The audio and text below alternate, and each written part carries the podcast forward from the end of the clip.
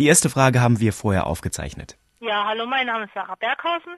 Ich wohne im Landkreis Kassel in einem kleinen Dorf namens Altendorf. Und meine Frage ist, wie viel Prozent des Gehirns nutzt der Mensch? Ich bin auf diese Frage gekommen, weil ich mich einige Zeit mit der Hirnforschung beschäftigt habe, aber nicht wirklich in ein Buch gefunden habe oder nicht eine wirklich plausible Antwort auf diese Frage gefunden habe. Ja, das ist so eine Frage, die kann man sich auch stellen, wenn man abends die Tagesschau guckt. Aber Spaß beiseite. Gabor, hast du eine Antwort gefunden? Also zu dieser Frage, da kursieren ja alle möglichen Gerüchte auch. Also vielleicht hast du es auch schon mal gehört, dass angeblich Albert Einstein gesagt hätte, wir nutzen nur zehn Prozent unseres Gehirnpotenzials. Also wenn man das gehört hat, gleich wieder vergessen, das ist Quatsch. Es gibt weder einen Beleg, dass Einstein das jemals gesagt hat, noch stimmt es auch inhaltlich. Dieses Gerücht, muss man einfach sagen, hat der Gründer von Scientology, Ron Hubbard, in die Welt gesetzt. Das wird heute auch noch von Scientology verbreitet. Natürlich immer mit der Botschaft, wenn man die restlichen 90 Prozent auch nutzen will, dann kommen sie zu uns sozusagen.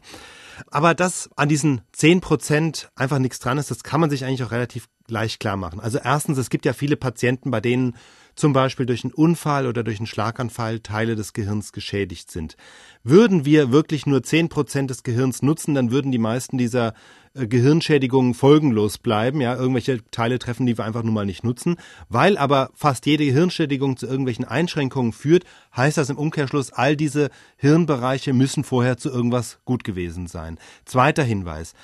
Wir können uns ja das Gehirn vorstellen als ein großes Knäuel von Milliarden von Nervenzellen und, was noch viel entscheidender ist, diese Nervenzellen sind untereinander ihrerseits wieder mit Milliarden von Verbindungen miteinander vernetzt.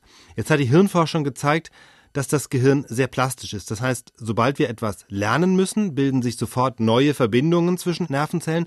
Sobald wir aber bestimmte Verbindungen nicht mehr nutzen, fangen die ziemlich schnell an zu verkümmern. Und auch das spricht dafür, dass wir wirklich alle Bereiche des Gehirns nutzen, denn alles, was wir nicht nutzen, wird früher oder später abgebaut. Aber nutzen wir denn nun wirklich all diese Teile zu jeder Zeit? Ja, das ist die andere Frage. Das eine ist, wir nutzen das ganze Gehirn, aber natürlich nicht immer alles gleichzeitig. Die Nervenzellen, die feuern nicht immer und ständig und das wäre ja auch gar nicht gut, denn ganz simpel, sonst würden wir die ganze Zeit wie blöd rumzappeln, uns auf nichts mehr konzentrieren können, wenn immer alles feuert. Wir hätten gar keine Kontrolle mehr über uns. Insofern ist es schon ganz in Ordnung, dass wir zu jedem Zeitpunkt wirklich nur bestimmte Teile des Gehirns nutzen, die wir für die konkrete Aufgabe brauchen. Also es gilt auch überhaupt nicht die Regel sozusagen, je mehr Gehirn ich nutze, desto höher ist mein geistiges Potenzial, ja, was ja in dieser Scientology-Anzeige so suggeriert wird, sondern unter Umständen wächst das geistige Potenzial ja auch mit der Fähigkeit, bestimmte Aktivitäten im Gehirn, die mich jetzt nur ablenken würden, dass die einfach mal runtergefahren werden und dass ich da abschalte.